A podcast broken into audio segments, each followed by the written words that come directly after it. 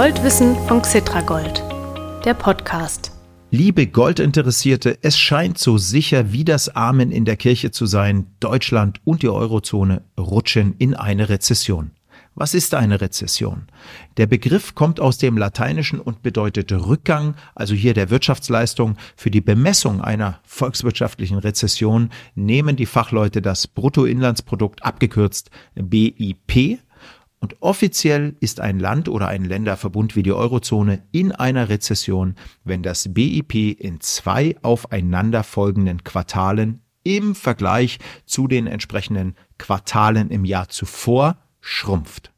Und die Schrumpfung, die wir in Deutschland in den kommenden Quartalen verkraften müssen, könnte deutlich werden. Und was passiert dann mit Gold? Natürlich weiß das niemand sicher, aber vielleicht werden wir schlauer, wenn wir uns einmal vergangene Rezessionen anschauen. Unter anderem das mache ich jetzt mit Steffen Orben, Co-Geschäftsführer von Xetra Gold. Steffen Orben hat jahrzehntelange Kapitalmarkterfahrung. Er sollte uns einiges über die Goldpreisentwicklung an der Börse in Rezessionen erzählen können. Ich bin Mario Müller-Dofel und gleich geht's los.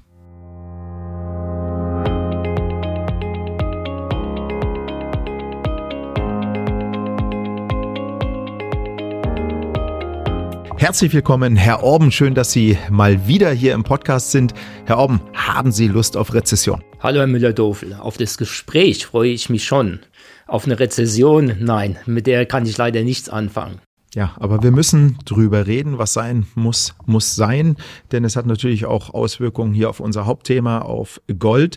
Inzwischen scheinen sich die meisten Marktprognostiker ja einig zu sein, die USA und die Eurozone sind bereits oder rutschen in Kürze in eine Rezession.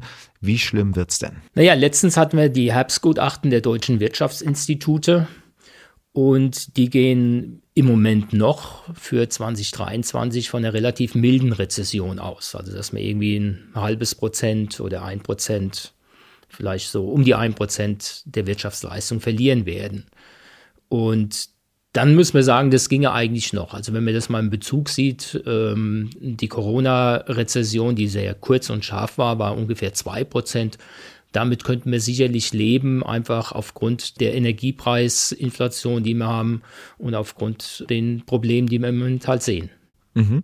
Es gab auch Schlagzeilen, wonach die deutsche Wirtschaftsleistung 2023 unter bestimmten Bedingungen um rund 8 Prozent einbrechen könnte.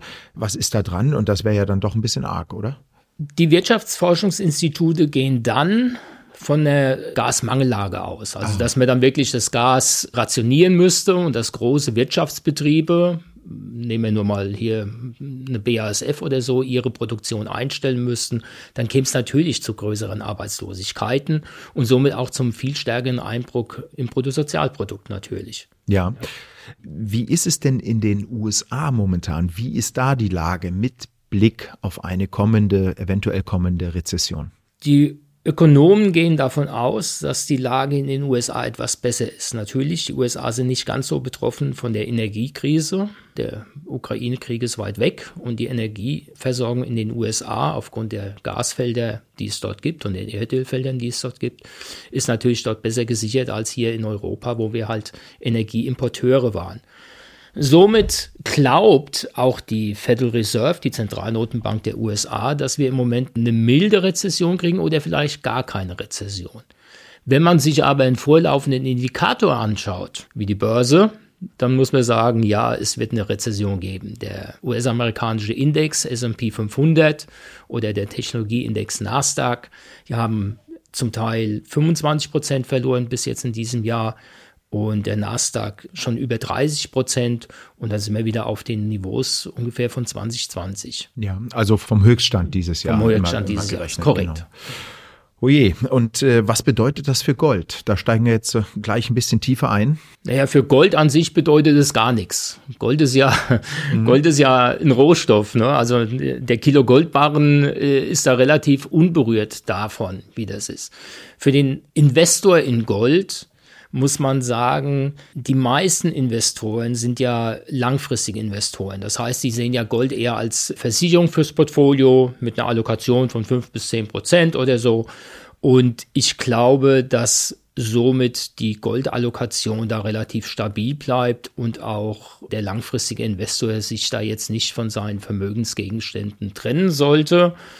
Ganz im Gegenteil, ich glaube, wenn das Thema Inflation noch stärker zunehmen sollte, dann wird mir das Thema sicherer Hafen beim Gold wieder mehr spielen. Ne? Ja. Also ja. den Goldpreis, der hängt natürlich, was man dieses Jahr sehr stark sieht, weniger von den Themen Inflation ab, als eher von den Themen Zins und Geldmenge. Also das Zurückführen der Geldmenge, also eine restriktive Zentralnotenbankpolitik mit steigenden Zinsen. In den USA gehen wir auf die 4% kurzfristige Zinsen. Das bewirkt schon, dass die Alternative für Gold, und Herr Müller-Dorf, wir sprechen ja auch immer Gold im Vergleich zum Euro oder Gold im Vergleich zum US-Dollar. Also die Alternative zu Gold, eine andere Währung, wird dann natürlich etwas attraktiver. Das sehen wir im Goldpreis in US-Dollar, der sich dieses Jahr schon verringert hat. Da haben wir einen Kursrückgang. Aber wir sehen es auch im Goldpreis zum Euro, der in diesem Jahr gestiegen ja. ist, weil natürlich auch der Euro im Außenwert zum US-Dollar stark verloren hat. Ja, Richtig, richtig. Dennoch, äh, es sind natürlich viele Anlegerinnen und Anleger äh, da draußen, die schauen jeden Tag oder einmal die Woche oder einmal im Monat auf den Goldpreis und der sieht eben nicht so gut aus an der Börse in den vergangenen Monaten. Das hat eben, Sie haben es gerade gesagt, was mit Geldmenge zu tun, was mit steigenden Zinsen zu tun, aber auch mit Rezessionserwartungen. Können Sie uns etwas darüber erzählen, wie der Goldpreis sich in Rezession verhält? Also was kommt da noch auf uns zu? Das muss man, wie ich schon in der Frage vorher beantwortet hatte, in Verbindung sehen mit der Geldpolitik. Also wenn man die Rezession nimmt, 2001, 2002, damals hatte nach den Anschlägen am 11. September 2001, die Dotcom-Blase war schon geplatzt, dann kamen die Anschläge auf den 11. September damals in den USA, wer sich noch erinnert, wie hieß es, wir, WorldCom und Enron, glaube ich, die Bilanzfälschungsskandale Richtig, damals. Enron, ja. Ähm, mhm. ja. Damals waren die Rezessionen begleitet von Zinssenkungen. Die USA, die Federal Reserve, hat die Zinsen runtergenommen und es gab starke fiskalische Anreize seitens der Politik für die Wirtschaft. Und das legte damals den Startschuss für eine große Goldmarkt-Rallye. Also damals in der Rezession ist der Goldpreis im Dollar gestiegen, vor allen Dingen im Dollar. Im Euroraum ist er erst ein paar Jahre später eigentlich erst angefangen, richtig zu steigen. Und somit muss man sagen, damals, da gingen die Aktienmärkte, was der Nasdaq damals, minus 80 Prozent, glaube ich, oder All-In? Ich habe es nicht, ich, ich hab's nicht ganz im Kopf, aber, ne? aber so, so was irgendwo, ne? der S&P hat sich fast halbiert. Mhm. Und der Goldpreis ist gestiegen. Also da hat man ganz klar eine negative Korrelation gehabt und der Goldinvestor damals konnte die Verluste zum Teil ausgleichen. Dasselbe hatten wir in der Finanzmarktkrise 2008 gehabt. Auch damals hat man eine starke Rezession ne, mit der Lehman-Pleite 2008, 2009. Und hier im Euroland müssen wir nochmal 2012 erwähnen, die Euro-Krise. Dazwischen hat man immer mal wieder Phasen gehabt, auch wo die Federal Reserve Bank versucht hat, die Zinsen anzuheben, 2018 zum Beispiel, und hat dann aber immer auf diesen wirtschaftlichen Abschwung mit Zinssenkungen reagiert. Und somit ist auch der Goldpreis da gleich gelaufen. Und in Corona-Pandemie wissen wir, die Zinsen wurden global auf Null oder negativ gesenkt. Also in Europa waren sie seit 2012, seit Draghi, I will do whatever it takes. Ja. Im negativen Bereich. Und somit hat sich der Goldpreis in diesen Phasen sehr, sehr gut entwickelt. Jetzt haben wir aber eine andere Situation. Wir haben zum ersten Mal seit vielen Jahrzehnten, dass die Zentralnotenbanken dieser Welt das Problem Inflation bekämpfen müssen und bei diesem Ziel Farbe bekennen müssen. Die Federal Reserve Bank hat die Zinsen und er wird die Zinsen von 0 auf 4 Prozent in diesem Jahr anheben. Ja ein Zinssteigerungstempo, Hat's das es noch gegeben, nie gegeben Richtig. hat. Ja, hat es noch nie gegeben. So. Mhm. Und natürlich ist dieser Preis für Geld dann in dem Sinne negativ für den Goldpreis. Ne? Also die Alternative für Gold, der US-Dollar, mhm, mhm. das wird attraktiver, Gold wird unattraktiv. Das zweite ist natürlich, dass die Geldmenge schrumpft daher, also die Bilanz der Zentralnotenbank der FED wird auch zurückgeführt und somit macht es Sinn, dass in dieser Rezession der Goldpreis jetzt nicht so stark steigen sollte. Ja, aber, ja, Entschuldigung, bitte? Entschuldigung, Herr Müller-Dovle, aber der Goldpreis in US-Dollar, und bleiben wir mal im Dollarraum, ist jetzt um 10% gefallen. der Nasdaq um 35 Prozent und der S&P um 25 Prozent. Also im Vergleich zu diesen Anlagenklassen hat sich Gold besser geschlagen. Aber ganz klar muss man sagen, Cash wäre für dieses Jahr in den USA im Moment die beste Anlageklasse gewesen. Mhm. Ob das in einem Inflationsumgebung langfristig so sein sollte, ist natürlich schwierig zu beantworten, weil wenn man Cash über viele Jahre liegen lässt, 10 oder 15 oder 20 Jahre, schmilzt es weg. Dann schmilzt es in einer Wirtschaft, die negative Realzinsen hat, einfach weg. Ja. Und über diese langen Zeiträume hat sich Gold immer bewährt als Wertaufbewahrungsmittel.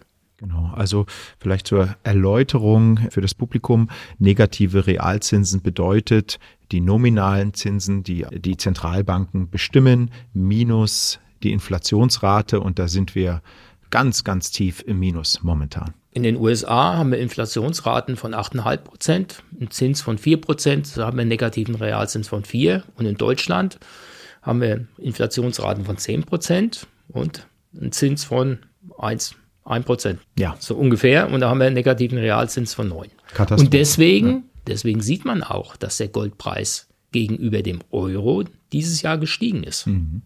Also das war im Euroland wäre das, äh, weiß gar nicht, wie viel, ich habe gar nicht nachgeschaut, wie viel der DAX schon unter seinen Höchstständen notiert oder der 20, TechDAX. 22 Prozent. TechDAX, Tech wahrscheinlich noch, noch mehr, mehr ja. noch deutlich mehr. MDAX über 30 Prozent. Genau, also genau. für den europäischen Anleger im Euroraum wäre dieses Jahr die beste Anlage Gold gewesen. Wir in, in einigen Jahren vorher auch schon. Äh, ähm, das kommt ja immer wieder mal vor, zum Glück. Ich habe noch eine Frage nochmal zur Rezession. Also wir sind ja noch nicht offiziell in der Rezession.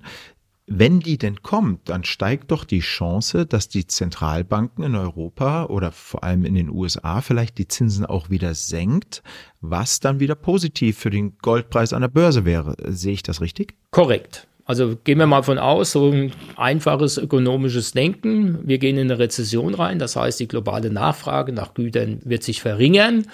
Vielleicht wird sich auch die Lage bezüglich des Ukraine-Kriegs entspannen oder wir haben diese Energiepreiskrise, die wir im Moment haben, besser austariert, also dass die Lieferströme für Gas aus den USA besser klappen, dass wir unsere Flüssiggasterminals gebaut haben, dass es die Pipeline nach Algerien auch bis nach Deutschland reinschafft, dass wir natürlich auch erneuerbare Energien weiter ausgebaut haben und somit der Energiemix breiter aufgestellt ist und wir eine größere Energiesicherheit haben. Das wäre dann inflationsmindernd und somit würde es den Zentralnotenbanken wieder den Spielraum lassen, Zinsen zu senken.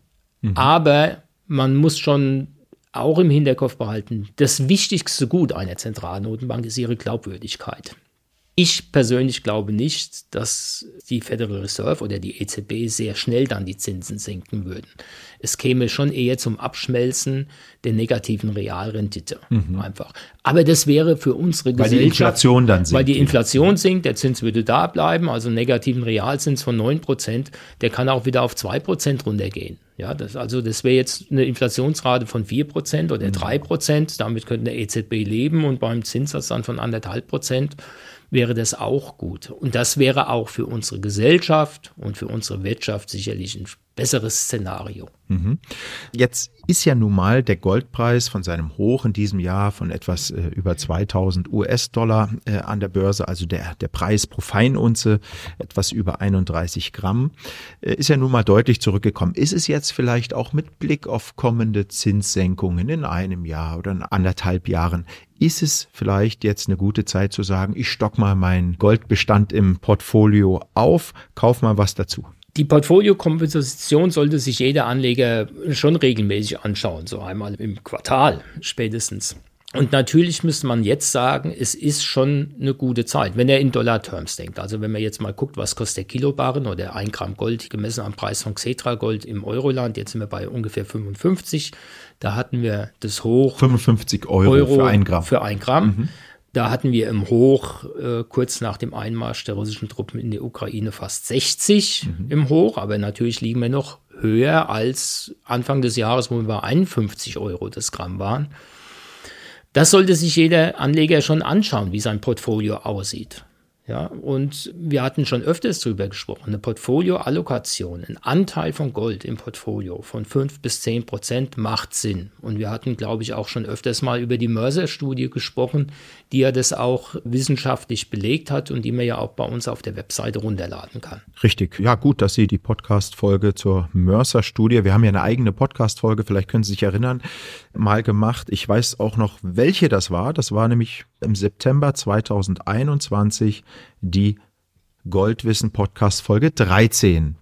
Ja, also etwas mehr als vor einem Jahr. Ja. Aber die ist natürlich äh, aktuell wie eh und je.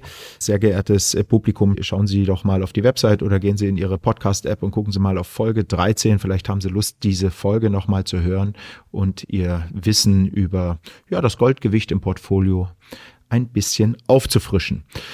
Steffen Orben, ganz, ganz vielen Dank, wie immer, für das angenehme und interessante, informative Gespräch. Und ich sage jetzt mal, bis zum nächsten Mal. Vielen Dank, Herr Müller-Dovel. Es hat wie immer sehr viel Spaß gemacht.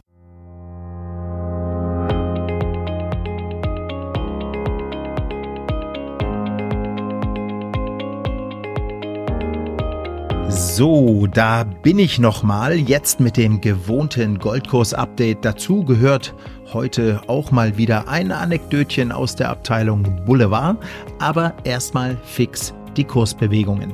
In den zwei Wochen von Ende September bis Mitte Oktober hat sich der Kurswert für Gold an der Börse kaum verändert. Sowohl in US-Dollar als auch in Euro ist die Feinunze per Saldo um rund ein halbes Prozent gestiegen. Und jetzt die Anekdote. Mitte Oktober hat die Polizei auf der A94 bei Pastetten, das ist in Bayern, einen Mercedes Sprinter angehalten. An diesem Fahrzeug hing ein Anhänger mit einem neuwertigen Pkw drauf. Und in diesem Pkw fand die Polizei Gold im Wert von rund 450.000 Euro. Das müssen also ungefähr 8 Kilogramm Gold gewesen sein. Die beiden Mercedes-Fahrer konnten die Herkunft des Goldes nicht nachweisen, also hat es die Polizei bis auf weiteres beschlagnahmt ja, und ermittelt jetzt mal fleißig. 8 Kilo Gold im Wert von 450.000 Euro in einem Auto auf einem Anhänger. Hm, was da wohl dahinter steckt. Das war's mal wieder mit dem Goldwissen Podcast von Xetra Gold. Abonnieren Sie den Podcast über eine Podcast App oder hören Sie die Folgen, die Sie interessieren, auf www.xetra-gold.com. Unter dem Menüpunkt Gold News finden Sie alle Folgen von 1 bis nun auch 39. Bis zur nächsten Folge und viele Grüße, Ihr Mario Müller-Dofel.